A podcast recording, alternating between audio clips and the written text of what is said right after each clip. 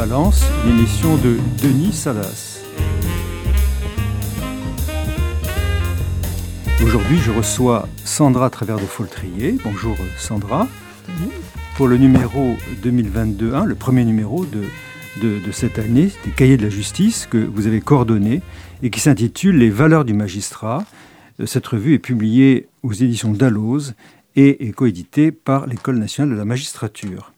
Sandra est docteur en droit, doctoresse lettres, diplômée de Sciences Po Paris, où elle a enseigné le droit de la propriété littéraire et artistique, et ancienne avocate.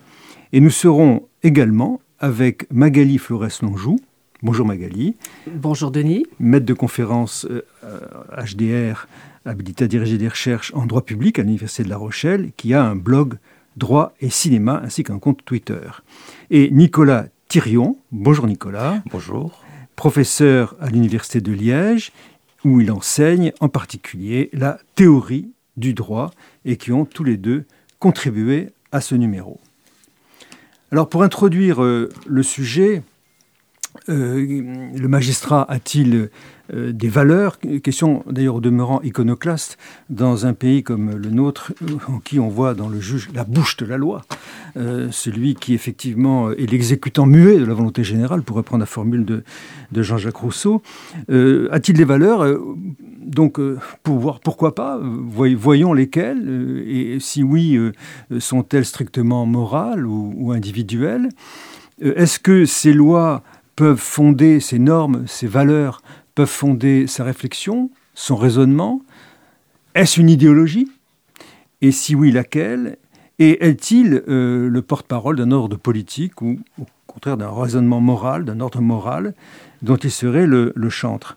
Et surtout, comment son impartialité peut s'accommoder de cet attachement à des valeurs qui peut apparaître comme une forme de partialité? Alors, dans ce numéro des cahiers de la justice, certains magistrats ont levé le coin du voile et accepté de se confier sur euh, cette, cette relation à, des valeurs. Et ce sont des questions que nous allons aborder sous l'angle de l'analyse euh, philosophique ou sociologique avec nos invités, mais aussi dans leur dimension imaginaire à travers le prisme du cinéma et de la littérature. Alors tout d'abord, Sandra Foltrier, vous qui avez euh, eu l'idée de ce, numéro qu'il avait conçu. Euh, pourquoi cette idée? Comment ça vous est venu? À, quelle exigence a-t-il répondu chez vous? Alors je dirais peut-être avec un, il y avait un petit aspect un peu provocateur, c'est que je pense que le mot valeur est un mot tabou euh, dont on ne veut absolument pas entendre parler. Or, euh, il est évident que il y a des valeurs qui sont à l'œuvre quand, quand on édicte une loi, par exemple, mais également euh, quand on rend justice. Avec une particularité, c'est que dans le domaine euh, judiciaire, enfin quand il s'agit du magistrat, euh, il est tenu par la légalité, c'est-à-dire qu'à aucun moment la valeur ne peut être associée à une subjectivité. Et c'est ça peut-être qui m'intéressait, c'est que le mot valeur est souvent associé, euh, et c'est pour ça que c'est tabou, à la subjectivité, c'est-à-dire que chacun qui traîne euh, ses valises religieuses, morales, etc., etc., alors que là, dans le cadre judiciaire, à cause de la déontologie, à cause d'un certain nombre de contraintes, le magistrat ne peut, en théorie, absolument pas faire intervenir cette subjectivité. Est-ce à dire que le magistrat est simplement quelqu'un qui, automatiquement, devant un fait qu'il traduit en droit, euh, comment dire, déduit de la norme euh, une sanction, une solution, etc. C'est effectivement ce que beaucoup voudraient, hein, et notamment le positivisme juridique est très orienté vers cette idée que euh, finalement, euh, il n'y a, pas, de place pour, entre guillemets, du biais cognitif ou pour une appréciation qui serait une appréciation qui euh, déborderait tout simplement de l'application de, de, la loi. Alors, c'est aussi tabou pour ça, parce que nous sommes au terme peut-être d'une période de, domination, enfin vous, saurez mieux le dire que moi, du positivisme juridique, hein, euh, qui, est très attaché à cette, euh, cette idée qu'il y a une automaticité. Nous sommes en même temps au début d'une période très favorable à l'intelligence artificielle, qui a tendance à faire croire que euh, finalement rendre justice, c'est simplement là aussi une opération de, causalité et de déduction. Et donc, je voulais démontrer que, ben non, ce n'est pas ça. C'est-à-dire que tout en ayant cette contrainte professionnelle, qui est de, mettre sa subjectivité euh, en retraite. Euh, et en même temps, euh, je dirais, d'être sommé d'apporter une décision qui ne soit pas automatique, le magistrat est bien obligé d'avoir des valeurs. Alors justement, pour que nos auditeurs comprennent bien le sens de votre démarche, est-ce que vous pourrez donner un exemple qui vous viendrait à l'esprit, peut-être puisé d'ailleurs dans, dans, notre dossier ou ailleurs, qui illustre cette tension entre les valeurs euh, inhérentes à tout individu, comme magistrat comme d'autres, et euh, les contraintes euh, organisationnelles, éthiques, déontologiques qui sont les siennes alors, il y, a vraiment beaucoup d'exemples, mais j'essaierai de faire une, synthèse. L'article de, Christophe Soulard, qui est très intéressant, qui montre comment. Qui, qui est premier président de la Chambre criminelle de la Cour de cassation. Voilà, qui, qui montre de façon vraiment très j'ai presque envie de dire détaillé et synthétique, ça paraît paradoxal, mais enfin voilà, euh, ce qui se passe justement entre ces contraintes euh, tout à fait professionnelles et, en même temps d'autres contraintes qui euh, font entrer en ligne de compte des valeurs, mais qui ne sont pas nécessairement les siennes. Mmh. Et enfin, d'ailleurs, ils ne se prononcent pas. Et il donne l'exemple de la gestation pour autrui. Et c'est extrêmement important parce qu'on ne sait pas du tout ce que Christophe Soulard, Soulard pense de la gestation pour autrui. En revanche, et ça fait un lien avec l'article de Jean-Baptiste Jacob qui a montré comment les droits fondamentaux euh, constituaient un exemple, un cas d'école extraordinaire d'introduction et d'action systématique de la valeur. Eh bien, dans, le cas de la GPA, euh, le problème qui s'est posé, c'est finalement entre deux droits fondamentaux, c'est-à-dire que le, droit pour un être humain de n'être jamais chosifié, hein, de n'être jamais exploité, euh, euh, que ce soit par son corps ou par sa vie, parce que dans le cas d'une femme enceinte, c'est pas pas son corps, c'est sa vie. Euh, et de l'autre côté, le droit de tout individu d'avoir un état civil, d'avoir une existence, à savoir l'enfant. il a fallu, il a fallu faire entrer en ligne de compte finalement des valeurs qui là apparemment semblaient d'égal poids, mais comme le, magistrat est sommé de rendre une décision, hein, euh, de se prononcer, eh bien, euh, après délibération entre plusieurs magistrats, ben avec la Cour européenne, avec etc., parce que c'est ça qui est très intéressant, c'est de voir comment le magistrat euh, fait jouer une vraie collégialité en dehors même de celle qui est institutionnelle, pour aboutir à une, à une solution qui relève de la valeur. Alors, c'est une position de, de, ce, collègue, Christophe Soulard, euh, très attaché à l'éthique de la discussion. Hein, très, c'est très habermasien comme, position, un article très, mais qui, prend acte effectivement de, la pluralité des valeurs de la société démocratique. Et, qui, à aucun moment ne nous dit quelle est sa position personnelle. Et, qui nous dit, je prends acte de cette pluralité des valeurs, mais je vais dans l'institution que je préside, je vais la mettre en acte, à titre, d'un point de vue institutionnel, je la mets dans la discussion collective, euh, la GPA, mais il y a eu d'autres, d'autres exemples. Euh, Mais là, on voyait que c'était deux droits fondamentaux qui étaient vraiment euh, en, conflit, en collision. Du côté de Nicolas Thirion, comment voyez-vous la, question? Quelle, vous inspire cette, ce débat sur les valeurs du magistrat? Alors moi je dirais qu'il hum, y a plusieurs versions du positivisme juridique. Il y a la version plate qui consiste en effet à considérer qu'il euh, faut faire comme si euh, le juge n'était que la bouche de la loi, n'était qu'un opérateur automatique. Et puis il y a, si vous voulez, un positivisme un peu moins plat, euh, duquel euh, j'ose me réclamer, et qui consiste à essayer de décrire les choses telles qu'elles se passent réellement, indépendamment de toute valeur personnelle justement, mais d'essayer de voir ce qui se passe. Or, il est tout à fait clair que l'ensemble de mythes qui sont enseignés euh, dans les études de droit sur effectivement un juge qui serait une sorte d'être absolument parfait, absolument euh, détaché de toute contingence matérielle ou idéale, c'est quelque chose qui est évidemment tout à fait faux. Et donc effectivement, là où, malgré euh, tout l'apport de sa théorie, un Kelsen dit, lorsque moi je fais une théorie pure du droit, je ne vais pas m'aventurer sur ce terrain, le terrain sociologique, le terrain éventuellement euh, de la façon dont les juges pratiquent leur art, euh, eh bien, on a une autre école, école à laquelle nous avons été assez rétifs euh, sur le continent européen, qui est l'école du réalisme juridique, et qui a vraiment introduit, depuis les États-Unis, mais désormais aussi en France et en Europe continentale, une réflexion sur ce que fait réellement le juge quand il décide. C'est une, une, une, approche diamétralement opposée à l'approche positiviste classique, mhm. puisque les, réalistes juridiques, Jérôme Franck et, mhm. beaucoup d'autres, maintenant en France on y vient nous aussi, euh, regardent ce que fait le juge concrètement par une observation participante qui, euh, à mon avis, aujourd'hui se développe énormément, va se développer énormément en France euh, dans, dans, dans, tous les, contentieux.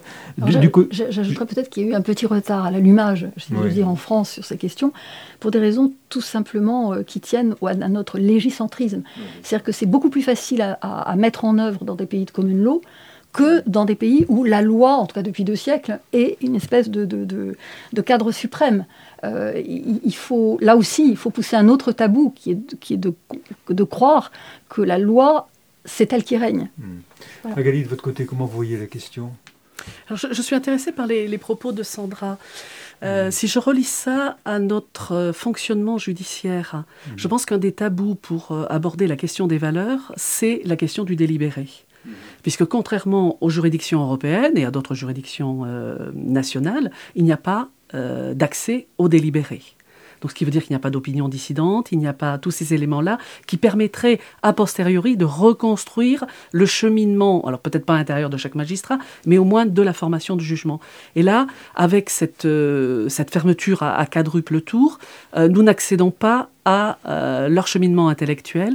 Et donc on reste effectivement avec quelque chose où on se dit la décision a été prise purement en droit, à partir des textes, avec, euh, je le dis souvent aux étudiants, euh, si on regarde les ouvrages d'introduction au droit, les ouvrages d'introduction au droit, quand malheureusement ils ont été rédigés souvent par des collègues privatistes, ils continuent à poser la question de la jurisprudence est-elle une source du droit? Voilà, donc ce qui renvoie au fameux légicentrisme. voilà. Donc nous sommes là avec des, des j'allais dire presque des interdits qui empêchent de poser la question de Qu'est-ce qui a sous-tendu la réflexion Il y a nécessairement un cheminement juridique, mais il n'y a pas qu'un cheminement juridique. Euh, la motivation peut aussi aider à reconstituer le cheminement, malgré tout. Quand on est en... Certes, mais quand on est, par exemple, comme moi, administrativiste, ah le cheminement est difficilement... Il, faut se reporter aux, conclusions, du, commissaire de gouvernement, du, rapporteur général. Et, c'est vrai que, par exemple, dans un domaine comme celui qui était le mien, la propriété littéraire artistique, il faut savoir que la loi n'est que euh, le réceptacle de la jurisprudence de tout un siècle. C'est absolument extraordinaire. et, donc, effectivement, de faire comme si la jurisprudence n'était pas une source de loi, euh, Alors Sandra, justement, euh, prenons la question de, fond. Euh, est-ce qu'il n'y a pas, c'est un peu une position que je défends dans, l'édito, est-ce qu'il n'y a pas dans, le mot valeur, du côté du, magistrat, une sorte de défiance? On, est du côté de la philosophie morale, hein, disons-le. La valeur, c'est pas un, langage qui est du côté de la philosophie juridique. C'est-à-dire, on parle plutôt de principe. Est-ce qu'il n'y a pas là, du coup, un transfert de la valeur vers le principe que l'on voit apparaître avec les droits fondamentaux mm. euh, aujourd'hui. Et je vais prendre un exemple. Un exemple, c'est le concept de fraternité, qui est un concept qui nous vient d'une philosophie morale républicaine chez nous, euh, en Belgique, je pense, c'est la même chose. Et religieuse. Qui est, religieuse, absolument. qui vient d'ailleurs, en tout cas, qui n'est pas dans l'univers du droit, et qui a été, en tout cas chez nous, transformer, comme le roi Midas transforme euh, l'or en un produit, euh, euh, en transformant en or un produit qui lui, est, confié, et transforme le mot valeur en un principe fondamental qui va, et on retrouve le politique, qui va être opposable au législateur et qui va placer le juge en position, en position de, contrôle du, politique. Est-ce que finalement, il n'y a pas ce jeu entre la valeur et les principes? C'est une position que défend Tropper, d'ailleurs, Michel Tropper par ailleurs. Sandra Un certain nombre d'articles euh, dans, le, dans le dossier insistent sur cette euh, normativité en puissance qui devient tout à coup une, norme. Euh, c'est-à-dire que les valeurs peuvent être diffuses, et puis petit à petit en voie de légalisation, et puis elles sont légalisées, constitutionnalisées, etc. Donc en fait, la valeur est un, est un élément dynamique qui n'arrête pas de, d'irriguer euh, finalement la réflexion. Et tantôt elle se cristallise, tantôt elle reste, euh, on va dire, évanescente, mais elle est toujours là. Mmh. Oui. Vous, pensez, vous partagez ce point de vue, Nicolas? Oui, mais ce qui est intéressant aussi de noter, c'est que du point de vue des valeurs, il n'y a pas toujours, et il est même très rarement, d'unanimité sur les valeurs. Et ce qui est évidemment très intéressant, l'exemple de la GPA en est effectivement un parfaitement illustratif, c'est que précisément euh, les grands problèmes, les grands problèmes qui se posent aux juges, les, les grandes procédures mettent souvent aux prises des conflits de valeurs. Donc finalement, plus que les valeurs, il me semble que ce qui est intéressant à observer justement dans la pratique judiciaire et dans la pratique juridictionnelle, ce sont les conflits de valeurs et comment des juges vont être amenés, le cas échéant, à pondérer l'une ou l'autre valeur et soit à exclure l'une au profit de l'autre, soit à tenter de les, de les mettre ensemble. ça, ça me paraît très important. Le symbole de la balance ici est très parlant. C'est une histoire de poids, de, poids que l'on accorde à, une, valeur plutôt qu'à l'autre. Oui. Mmh. Magali, ce, conflit des valeurs, vous, voyez des issues euh, pour euh, trouver un consensus, un accommodement. Est-ce que l'éthique de la discussion, dont, que défendent certains collègues dans le, dans le numéro, en est, en est un? Ah, je pense, je pense, et je, renvoie à En, droit administratif, cet équilibre, cette pondération des intérêts est centrale dans le raisonnement du juge comment le juge concilie les intérêts contradictoires de l'administration, de l'administration et, des partis. C'est quand même quelque chose qui est absolument permanent. Oui, oui, oui. On, voit, euh, l'évolution jurisprudentielle en ce sens. Oui, oui. L'attention que le juge administratif a portée et porte davantage à la partie dite faible, c'est-à-dire les particuliers ou les autres personnes morales de droit public par rapport à l'État. Donc il intègre complètement le conflit de, de valeur ou d'intérêt, disons-le, dans oui, conflit d'intérêt plus que de valeur, parce que les valeurs sont ne touche pas, enfin, elle touche des sujets de société, mais elle ne touche pas, elle ne touche pas tant mais vous ne pensez pas que l'arrêt du lancer, du lancer de nain n'est pas un exemple particulier d'une prise de position très critiquée par la doctrine dans un conflit de valeurs? Tout à fait. Vous avez raison. Oui, oui, cet arrêt de, comme une mort sans voilà, le, Conseil d'État s'est placé sur le terrain des valeurs. En, privilégiant la dignité de la personne humaine plutôt que la liberté du commerce et de l'industrie, etc. Mais sur ce terrain justement des valeurs, c'est intéressant de faire une, un, un, lien entre la manière dont justement euh, le Conseil d'État a, réglé cette affaire et comment de l'autre côté un problème qui euh, mettait au centre la liberté, le consentement. Euh, la Cour européenne, elle, a tranché autrement. Il s'agissait de pratiques sadomasochistes où on a conclu que finalement le fait qu'une femme consente à ce type de rapport faisait que euh, finalement il n'y avait pas de responsabilité criminelle de l'autre côté, alors même que les choses étaient assez affreuses. Mmh. Donc on voit que dans un cas en France, cette liberté du consentement, qui était la liberté du nain, hein, qui, n'était mmh. pas une victime, elle pouvait être euh, totalement, euh, euh, je dirais, sanctionné parce qu'on considère que la dignité humaine, c'est pas, c'est pas, c'est pas ça. De l'autre côté, sur le plan européen, on voit que finalement la dignité humaine, c'est de consentir, même quand ce consentement aboutit à votre destruction. Voilà, donc là on voit qu'il y a un conflit de valeurs entre la manière française d'entendre ce qu'est la dignité humaine et la manière dont l'Européen, les, les, cours européennes approche euh, la notion de dignité. Mais vous savez, euh, euh, nous avions une discussion avec le juge américain Stephen Breyer quand il était à la Cour suprême. Je ne sais pas s'il est toujours, peut-être qu'il a, il l'a quitté, et il nous disait que le juge doit entretenir une conversation permanente avec la société et ses valeurs. Et il nous disait, notamment dans la définition des mœurs, pour l'avortement, pour la GPA, il faut que cette relation se, se, maintienne, cette discussion se maintienne. Et je trouve que l'article de Christophe Soulard fait assez bien relais avec la vision breyérienne, si j'ose dire, de cette euh, conversation. Cela dit, cela dit, le professeur Alain Soupio euh, a une expression ah très très belle que, que, je retiens. Il parle de valeurs non négociables. Et que là, ce serait peut-être la limite que l'on pourrait trouver à cette éthique de la discussion. C'est-à-dire que certes, on peut discuter des valeurs, euh, on peut confronter, etc. Mais il y a peut-être une limite à ne pas dépasser. Oui, mais à ce moment-là. Euh, valeur non négociable. À, ce moment-là. Il ne les a pas définies. Hein, valeur non négociable, à ce moment-là, euh, je veux dire, la discussion disparaît. Puisqu'il y a forcément une valeur supérieure aux autres. Dans, dans la vision euh, de Supio, puisqu'il y a des valeurs non négociables. Mettons la dignité de la personne humaine dans une vision, celle de Supio ou celle de quelqu'un d'autre, peu importe, mm. et non négociable, comment la mettre en discussion? Ça me paraît très compliqué. Et, qui va décider du caractère non négociable ou pas? D'une valeur. c'est certain, mais alors je dirais ce qui détermine une civilisation, c'est la représentation qu'elle se fait. Mhm. Hein. Bon, donc après, il s'agit de savoir c'est euh, combien de temps nous sommes à peu près tous d'accord sur, par exemple, la définition que nous donnons de ce qui est humain et de ce qui ne l'est pas. C'est ce que Pierre Legendre appelle le, dogmatisme du droit. Mais est-ce qu'on ne retombe pas dans un positivisme plat? Excusez-moi, je reprends votre expression, ou, intransigeant. On ne va pas régler la question aujourd'hui, peu importe. Mais on voit bien qu'il y a quelque chose là. Hein. absolument, absolument. Qu'on ne peut pas ignorer. On va maintenant entendre un premier extrait euh, qui est euh, un extrait euh, de section spéciale du film de Costa Gravas qui date de 1976. Au moins avec celui-là, il n'y a pas d'hésitation possible. C'est un dangereux meneur.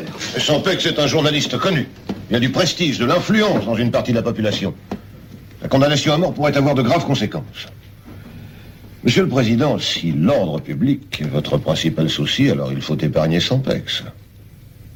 L'intérêt général, la raison d'État, tous les arguments invoqués jusqu'ici se retournent contre la condamnation de Sampex. Mais il est très dangereux, voyons, Linet. C'est le plus dangereux, comme tous les tribuns. C'est lui le plus coupable. C'est lui qui a entraîné les trois pauvres types que nous avons... Si vous le condamnez, j'envoie tout promener, je quitte l'audience.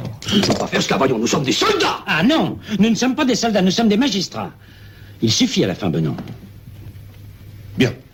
Mettons la décision en voie. Je vote contre la mort. Moi aussi. Sans hésiter. Extrait qui semble bien être un délibéré, ce qui est très rare au, au cinéma, euh, entre euh, les juges de cette section spéciale. Euh, Nicolas Thirion, est-ce que vous pourriez euh, contextualiser l'extrait qu'on vient d'entendre? Oui, donc euh, l'extrait se situe dans un moment où euh, un militaire allemand est assassiné dans un métro parisien par euh, un jeune résistant. Et pour complaire à l'occupant, le gouvernement de Vichy tente d'anticiper en quelque sorte les désirs de celui-ci et crée une juridiction d'exception qui sera en fait amenée à devoir condamner à mort un certain nombre de personnes que l'on va choisir dans d'anciens dossiers au hasard, afin précisément de payer en quelques vies humaines françaises le prix de la vie humaine allemande qui a été arrachée.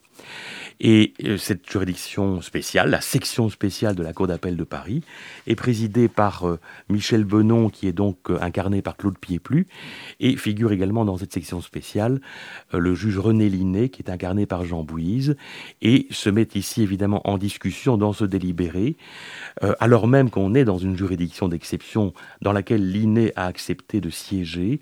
Il y a évidemment ce dilemme qui est, au fond, nous sommes des juges euh, et nous avons un habitus de juge, mais effectivement, euh, on nous demande euh, de jouer la comédie de la justice pour complaire au régime de Vichy, et vous avez un magistrat qui dit Eh bien, je suis aux ordres, c'est Benon, et vous avez un magistrat qui, quoique siégeant dans la juridiction d'exception en question, quoique le faisant de façon sans doute peu, comment dirais-je, peu, peu avantageuse, décide à un moment donné de dire maintenant ça suffit. Et maintenant, euh, je, je joue à nouveau pleinement mon rôle de magistrat. Et si vous m'empêchez de le jouer, je m'en vais. Et ça, c'est vraiment évidemment le dilemme absolu dans une telle situation. C'est-à-dire que dans, dans le- dans- dans la configuration de- de- d'exception spéciale, on a euh, l'institution judiciaire euh, relaie euh, l'ordre nazi, en quelque sorte, Mhm. et va le propager dans, dans- dans sa hiérarchie. Mhm. Euh, Linné euh, et les autres, d'ailleurs, acceptent quand même, de- c'est quand même une première acceptation Oui, à d'entrer et de participer aux sections Oui. spéciales. hein. donc, euh, Même à reculons, mais il à le fait. reculons, mais par Mhm.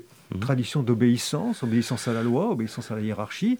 Et le refuge, finalement, dans lequel va se jouer, va- tout, tout va se jouer, c'est le, le- le délibéré, Mhm. où là, l'opposition va se, va se manifester. Mhm. De, votre côté, Magali, vous, voyez euh, comment cette, euh, résistance, au fond, de l'inné euh, dans section spéciale? Ah ben, comme euh, voilà, le ren- renvoi aux, aux valeurs, renvoi à sa propre conscience, un cheminement intérieur qui est, qui est là exposé.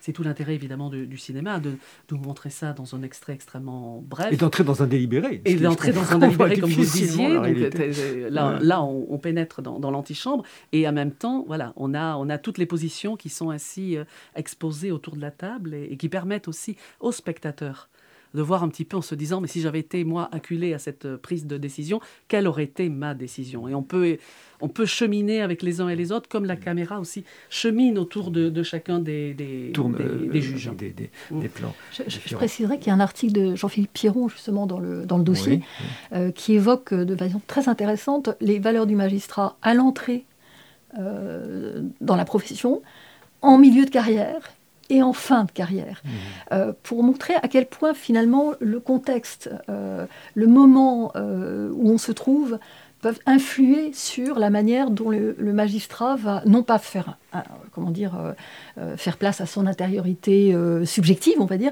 mais comment il, il, euh, il va entendre ou faire résonner à la fois cette, sa déontologie et puis ce à quoi il a pu être Est-ce que, est-ce sensible. que Jean-Philippe Piron fait l'hypothèse d'une, d'une réduction, des, enfin d'une, d'une euh, comment dire d'une euh, euh on, euh, quand on monte dans la hiérarchie en général on, on monte plutôt vers l'obéissance euh, mm. entre guillemets. Pas forcément. Pas, forcément. pas forcément, non non non oui. non non. Non oui. non, non l'obéissance n'a rien à voir avec l'âge.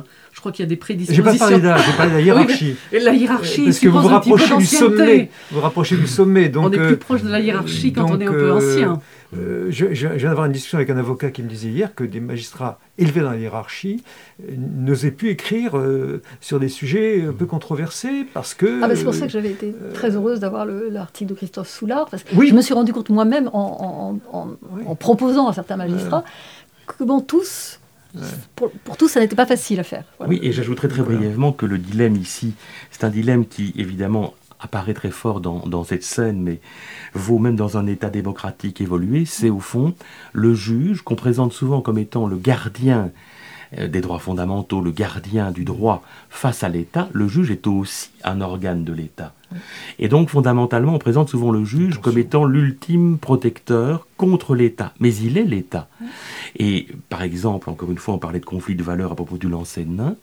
Mais la façon dont en Belgique et en France, les juridictions administratives, par exemple, ont accueilli les, les recours contre certaines mesures sanitaires qui apparaissaient sans doute comme disproportionné est un exemple type de conflit de valeurs, et un exemple de conflit de valeurs dans lequel, au fond, les juges, j'en fais le pari, se sont dit on ne va pas mettre des bâtons dans les roues dans des circonstances exceptionnelles à l'État, au fonctionnement de l'appareil d'État, et donc nous allons valider des choses que nous n'aurions jamais validées Ce que auparavant. Fait admirablement le Conseil d'État. Exactement. Et, le Conseil constitutionnel. C'est vrai que c'est un très bon exemple simplement, de la justice d'exception. Oui, mais c'est... Mm. Et on n'avait plus besoin d'ailleurs de justice d'exception parce que les juridictions ordinaires deviennent elles-mêmes des juridictions d'exception. Alors nous avions fait un papier... Je ne sais pas si elles deviennent des juridictions d'exception. Ce sont des juridictions qui accompagnent les décisions politiques ce qui n'est pas exactement la même chose. Et, les décisions politiques sont de l'ordinaire. revenons à, la section spéciale, on pourrait prolonger le débat très largement. Et notamment, à, on avait fait un papier avec Pierre Truche sur euh, justement le cas de René Linné. Et on était tombé sur une lettre que Linné avait, une lettre de, 27 octobre 1944 qu'il avait écrite au sujet de ce moment particulier. Je vous lis cet extrait très bref. Si je suis entré dans la salle d'audience, c'est en pensant aussi qu'un magistrat a toujours le droit de siéger dans une juridiction où il été régulièrement installé par ses chefs, l'État dont vous parliez, lorsqu'il a été fermement décidé à ne juger que d'après sa conscience, la conscience, qu'il a même sans doute le devoir, lorsqu'il sait que sa présence ou son point de vue seront un élément de modération et d'humanité, aussi de l'être dans un tragique, dans un tragique débat. Donc il y a à la fois l'appartenance à l'État, même en tant que magistrat du siège, vous le, vous le disiez, et en même temps la conscience. La conscience qui, effectivement, se réfère aux, valeurs dont, dont, parlait Sandra. Et qui sont. Alors, lui, il évoque comme un élément de modération et d'humanité dans des situations de tension tragiques. Qui, sont des valeurs euh, du magistrat. C'est-à-dire que quand il prête serment, quand il sort de l'école, ces valeurs-là, elles ne sont pas subjectives. Euh, il a été formé pour ça. Donc on voit que c'est un conflit à l'intérieur même de son activité euh, de magistrat. Et qui doit effectivement aménager, résoudre. alors la collégialité, l'éthique de la discussion, l'appel, la discussion avec les avocats, beaucoup de discussions sur les valeurs, on le voit très souvent dans les audiences, euh, pénales notamment, euh, se résolvent par une discussion collective. Quand vous avez par exemple une, injonction à, faire de la visioconférence d'un côté et une volonté de refus de déshumaniser la justice, que fait le juge? Il organise un débat. Il organise un débat. Tous les points de vue se, font entendre et il décide au fond euh, de la thèse qui lui paraît la plus conforme aux valeurs qui se dégagent, qui se dégagent du coup, qui ne sont pas forcément les siennes, qu'il peut-être ah, il, s'invite aussi dans ce débat, mais ce n'est pas forcément celle que lui va privilégier. Celle qui, dans l'ensemble, c'est comme ça que travaille la Cour européenne des droits de l'homme hein, aussi, hein, le consensus. c'est une histoire d'évaluation. On est dans de l'évaluation. L'évaluation continue, continue, le raisonnement permanent et la discussion. Euh, pardon. Ce que vous disiez était très important, c'est la collégialité. C'est-à-dire qu'on se confronte à l'autre et à ses opinions et à ses valeurs. Et là, il y a un, documentaire qui est ancien maintenant de Julie Bertuccelli mhm. sur l'entrée des, jeunes magistrats, donc auditeurs de justice. Donc ils arrivent tout frais et moulus de leur concours, tout frais et moulus de leur certitude et de leurs valeurs de jeunesse, et comment lors de leurs différents stages, eh bien ils sont confrontés au, à la réalité du terrain, à la réalité des justiciables. Et là, euh, à la fois la collégialité plus la réalité du terrain font que ben, leurs valeurs sont soit émoussées, soit confortées, soit amenées à évoluer. Enfin, c'était intéressant. C'est vrai, mais le problème, c'est qu'il y a beaucoup de juges uniques qui sont en, première euh, dans, des mm. fonctions de, de, confrontation au réel, dont vous parlez très justement, et qui, c'est une, des raisons du malaise actuel, et qui sont confrontés à cette souffrance, à cette misère, à cette difficulté d'être de beaucoup de notre population, et qui ne tiennent pas le choc, parce que précisément, ils n'ont pas cet appui institutionnel qu'offre la collégialité, mais aussi qu'offre l'institution tout entière pour euh, l'affronter. On va passer à un deuxième extrait maintenant, euh, qui est euh, essentiellement extrait de, du film de Bertrand Tavernier, qui est, rappelez-moi le titre, Magali? Le juge et l'assassin. Le juge et l'assassin, euh, où c'est un premier extrait euh, entre euh, deux juges. On est très mal vu. Puisque je vous ai relâché. Mais ça suffit pas. Vous savez, quand on était amené chez le juge avec des gendarmes et des menottes, ça vous suit partout. Ce qu'on voudrait, c'est juste un petit mot disant qu'on est innocent et qu'on n'a jamais tué personne. Non, je peux pas vous le donner. Vous n'avez qu'à partir. Commencez à nous encombrer. Vous ne fallait pas nous faire venir, maintenant vous êtes responsable. Il y a peut-être du bon dans le discours de ce pauvre diable. Nous sommes littéralement envahis par les vagabonds. Je sais, je sais, je gêne tout le monde. J'oblige mes collègues à faire leur métier, à rouvrir des dossiers. Je les empêche de classer des affaires menées en dépit du bon sens. Je me demande s'il est bon de transformer Privat en une cour des miracles à quelques mois des élections. L'opposition se régale déjà suffisamment avec les grèves, des attentats anarchistes, les usines à soie qui ferment l'une après l'autre, les suicides par misère. Je sais, je deviens un danger public. Extraordinaire première discussion entre les deux juges, euh, Jean-Claude Brialy, qui, est le procureur ou le président? Qui est le procureur, de Villedieu. De Villedieu, et donc euh, le juge, euh, qui, rappelez-moi son nom. le juge d'instruction Rousseau, interprété par Philippe Noiret. c'est ça. Alors, comment vous, vous analysez cette contradiction de point de vue entre d'un côté le procureur qui évoque le contexte électoral et social, et le juge qui est lui attaché à réaliser son office alors le juge est attaché à réaliser son office. Au tout début de l'extrait, nous avons des dix cheminots, c'est-à-dire ces fameux vagabonds, après lesquels euh, le juge Rousseau est en train de rechercher ce qui va s'avérer être un tueur en série, mais il en a déjà un petit peu euh, l'idée.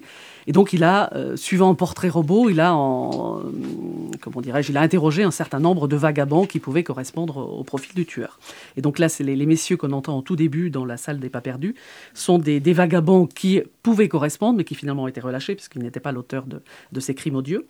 Et donc, euh, le second temps de, l'extrait, les deux, le procureur et le juge d'instruction, rentrent si vous avez été sensible à la, qualité sonore, on a l'impression qu'il rentre dans une église. Ça résonne énormément. En fait, c'est une salle d'audience, mais une salle d'audience vide. Et là, on voit cette confrontation des valeurs entre le procureur de Villedieu, qui est plus expérimenté dans la profession, qui a déjà euh, passé un premier temps de son expérience professionnelle en Cochinchine, qui est revenu en métropole, pour des raisons assez obscures, donc qui est un peu amer euh, euh, vis-à-vis de sa situation personnelle et professionnelle, et euh, le juge Rousseau, qui est un juge d'instruction beaucoup plus jeune, et qui, lui, eh bien, je dirais, à la fois de, des nouveaux convertis et envie, effectivement, de trouver l'assassin de ces, de ces jeunes personnes, et donc a fait rouvrir tous les dossiers de France et de Navarre, et là, et donc, est là, avec sa foi, sa foi de charbonnier, en train d'essayer de, de, dire, ben oui, oui, je secoue tout le monde parce que, parce que je veux élucider ce crime, donc ces crimes.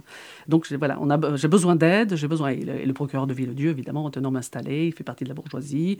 Il est là en quelque sorte un peu en pénitence dans l'Ardèche. Euh, voilà, donc privat, il n'y a pas trop de distractions. Voilà, donc si en plus il y a du remue-ménage. Comme, euh, pas de vague, pas de vague. Pas de vague, pas de vague, pas de vague pour qu'il ne se retrouve pas pris non plus dans un maelstrom qui pourrait lui être. Qui pourrait être fatal. Il a déjà eu un en Cochinchine, donc il ne faudrait pas qu'il en ait un second euh, au fin fond du Sud-Est. Et vous, Nicolas, comment vous voyez l'extrait? Mais c'est-à-dire qu'on voit avec Villedieu aussi l'apparition dans cette question des valeurs et du rapport des juges aux valeurs, des valeurs communes, des valeurs de l'opinion publique. On parlait tout à l'heure de la distinction entre d'une part l'entrée dans la magistrature avec un certain serment, avec la loi, etc., et puis d'autre part euh, la conscience du magistrat. Mais cette conscience, elle est elle-même travaillée par euh, l'environnement du magistrat. C'est pour ça que la sociologie du droit est si importante, ou devrait être si importante, puisqu'effectivement, il faudrait faire aussi le portrait sociologique des magistrats, mmh. puisque leurs valeurs sont évidemment souvent des valeurs qui sont des valeurs empruntées, empruntées à leur milieu, empruntées euh, à leur entourage, ou comme ici, empruntées à l'opinion publique moyenne. Et ça, je pense mmh. que c'est aussi un élément important quand un juge juge, notamment dans des circonstances très particulières, terrorisme, pédophilie, etc., mmh. il ne peut pas ne pas tenir compte de l'opinion publique ou de l'opinion commune. D'ailleurs, euh, le procureur lui fait remarquer la dangerosité de, de, l'environnement qui, mmh. qui, est dans cette juridiction et dont il faut qu'ils tiennent compte parce que ça peut leur être reproché dans leur, dans euh, décision. Donc c'est un point, un point fondamental. Je suis frappé de, de, voir la... J'avais lu les travaux de Marc Renville sur euh, l'affaire euh, Vacher.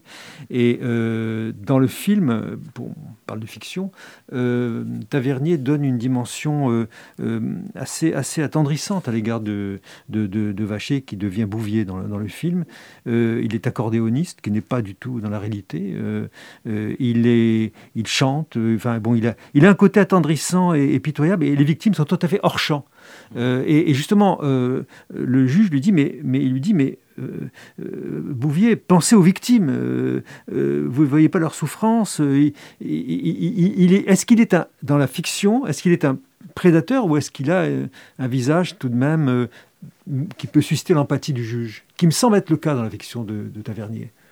Ah, je pense qu'il y a une relation ambiguë qui s'est nouée entre le juge et, l'assassin. Et, l'assassin, oui, le, criminel. Et une relation qui est à la fois euh, sincère et en même temps qui est dévoyée. Euh, sincère parce que, effectivement, je pense que c'est un criminel, mais c'est un criminel qui n'est pas dans seul bloc. Voilà, il y a, des mm. côtés attachants, des côtés attendrissants. Il y a une forme euh, de, de, oui, d'intérêt pour cette personne qui a, qui a un parcours cabossé. Et mm. puis en même temps, euh, le juge sait très bien ce qu'il fait, c'est-à-dire qu'il est en train de le manœuvrer pour l'amener à, à, confesse en quelque sorte, mm. et euh, reddition des comptes et donc reddition de l'ensemble des crimes. Donc oui, le, personnage est intéressant et le duo d'acteurs est intéressant. Pour la petite histoire, Galabru, on le connaît surtout pour les rôle extraordinaire de Galabru. Pour des, films comiques sans intérêt. Et là, ça fait partie des rôles euh, dramatiques qu'il a joué. Et quand il écrivait à Tavernier, parce qu'en fait, c'est les vrais, les vrais films qu'il aimait faire, c'est ce type de film, il lui signait euh, ton, ton assassin éternellement reconnaissant. Et d'ailleurs, Galabru joue euh, le rôle d'un juge qui, lui, dès le début, refuse de participer à la section spéciale parce que précisément devant le garde des Sceaux qui lui apprend qu'en fait il devra obéir le doigt sur la couture du pantalon, lui-même pourtant péténiste considère que c'est véritablement une injure qui lui est faite de lui proposer de siéger dans cette, dans cette juridiction et il s'en va en claquant la porte du garde des Sceaux qui est joué par Louis Seigné. C'est ce que vous appelez tout à l'heure l'habitus professionnel. Mais je pense que l'habitus professionnel, c'est un peu réducteur. Vous voyez ce que je veux dire mmh. La sociologie réduit quand même. Bien sûr. elle, y est obligée. Elle, réduit quand même la dimension mmh. éthique de, la position de Galabru dans, dans, le film. Deuxième extrait du même film. La vérité, monsieur de Villedieu, c'est que vous le croyez fou. Et vous? Ça m'arrive. Il y a des moments où je me demande. Après le puits, par exemple. Pas pour les mêmes raisons que vous.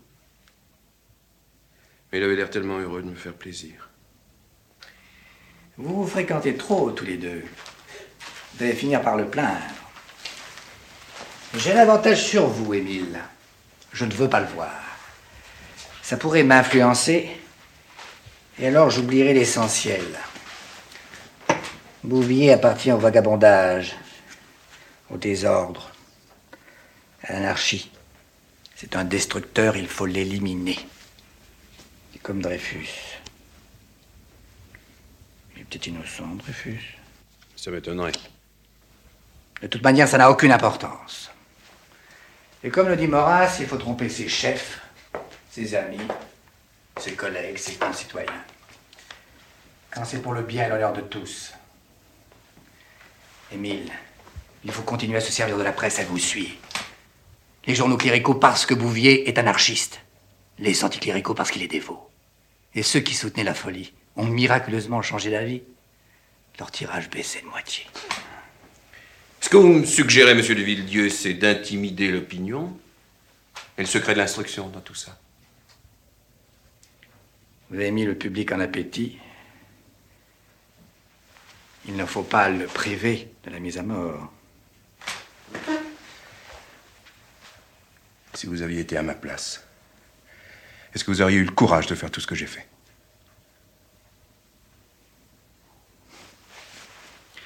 Bien sûr que non. Dialogue, dialogue tout à fait étonnant entre le procureur de Villedieu, joué par Brialy, et, et, Bouvier, euh, Philippe Noiret.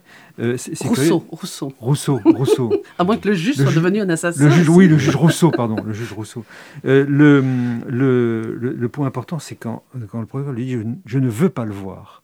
Et, et, le, le, juge lui répond le juge lui répond je,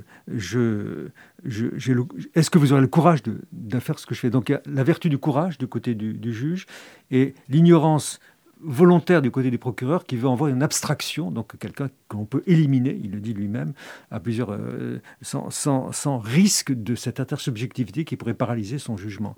C'est comme ça que vous voyez le, dialogue entre le procureur et le, et le juge, euh, Magali? Oui, et puis euh, ce sont deux, deux parcours de juges différents de parcours de par leur histoire, de par leur exercice de profession, de par l'exercice de leur fonction. L'un est procureur et l'autre est magistrat du siège. Euh, voilà, c'est aussi une façon de se préserver la, réponse de De Villedieu. Il y a une part de jeu, d'arrogance dans, son propos.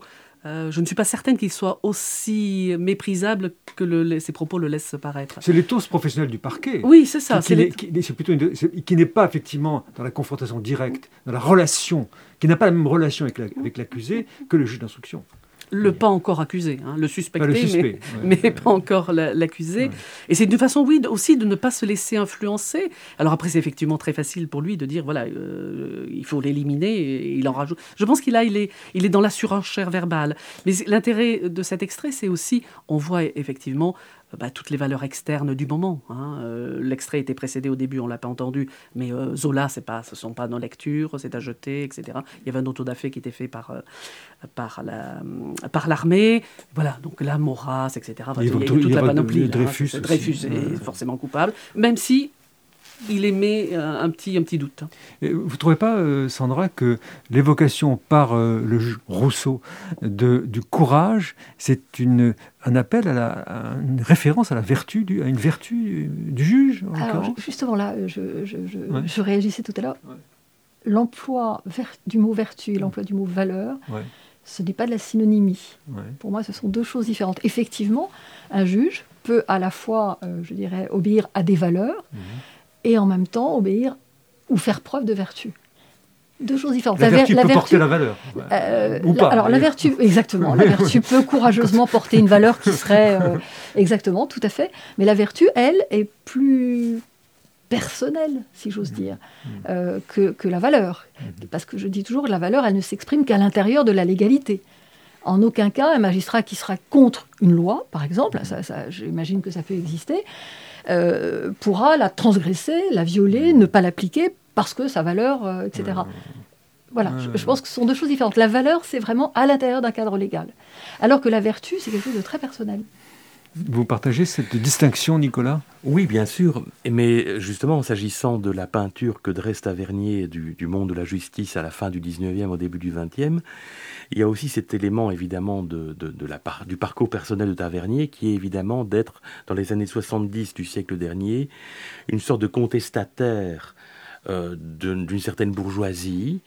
Et euh, d'une certaine façon, Bouvier nous est en effet sympathique.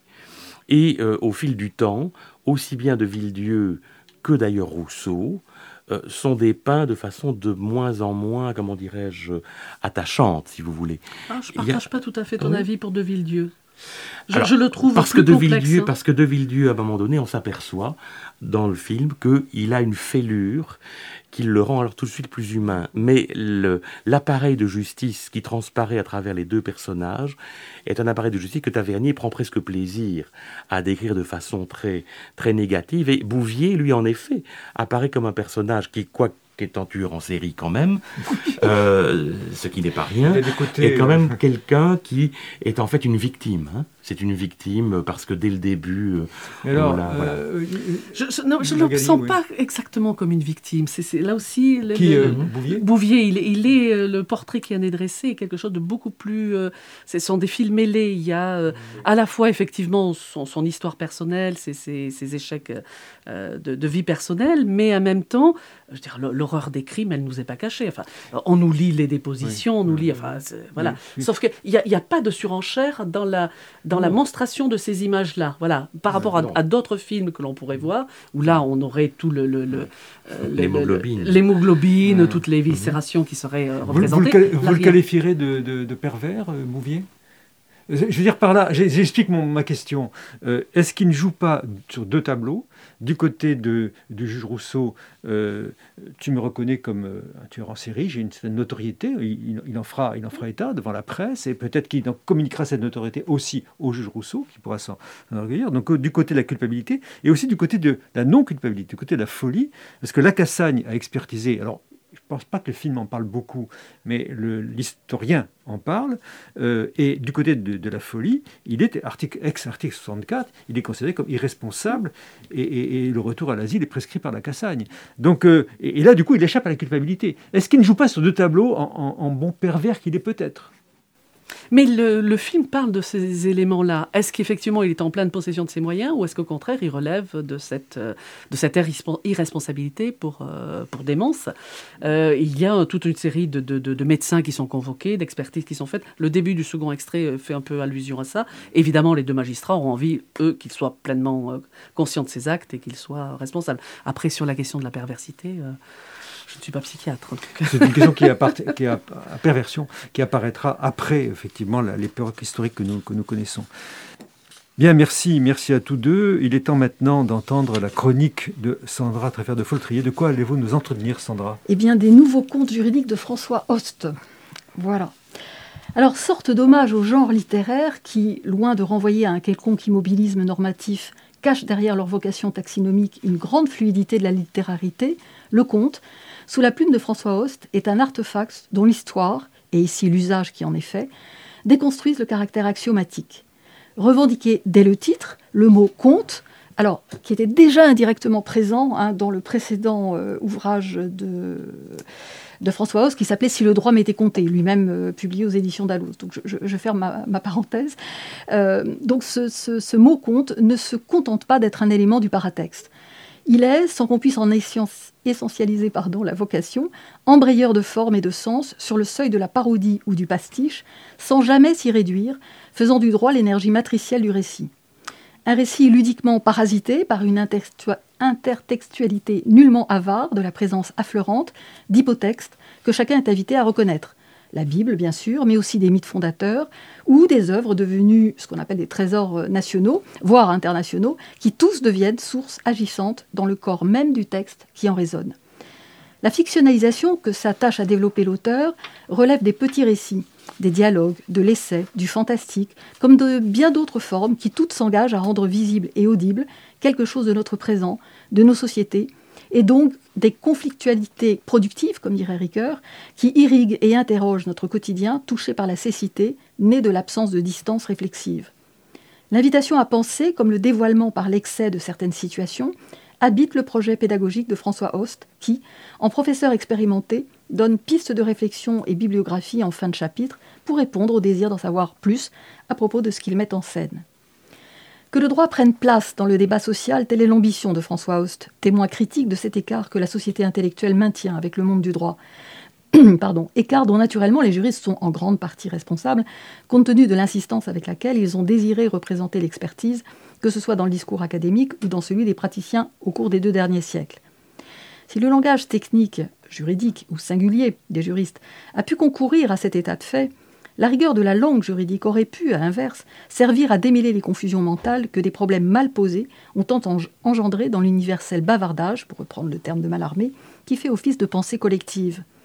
Et il s'agit bien pour François Host de déblayer le terrain, d'éclairer les mots et les notions à travers des intrigues, des renversements d'état de droit que l'on prend pour évidents, alors qu'il ne s'agit pour chacun que de poursuivre, entre guillemets, son idée fixe. Ces fictions brèves illustrent le fait que le droit est irréductible au répressif et qu'il permet, à travers son prisme, de soulever l'arbitraire de certaines formulations. S'il n'est pas question de résumer l'ouvrage, il est possible d'évoquer différentes expressions comme entrepreneur de soi-même ou encore la mise en scène d'un corps qui ne fait plus corps avec le sujet, qui le réduit à un objet à entretenir. Un objet qui est dépositaire de la santé, devenu sous certaines latitudes livresque la fin de la société et des institutions, peut être protégé au risque de perdre la liberté comme l'intimité avec le savoir de la finitude humaine. Je cite François Host, Quand on perd le chemin du corps et la notion de la vie, on perd aussi l'expérience de la mort.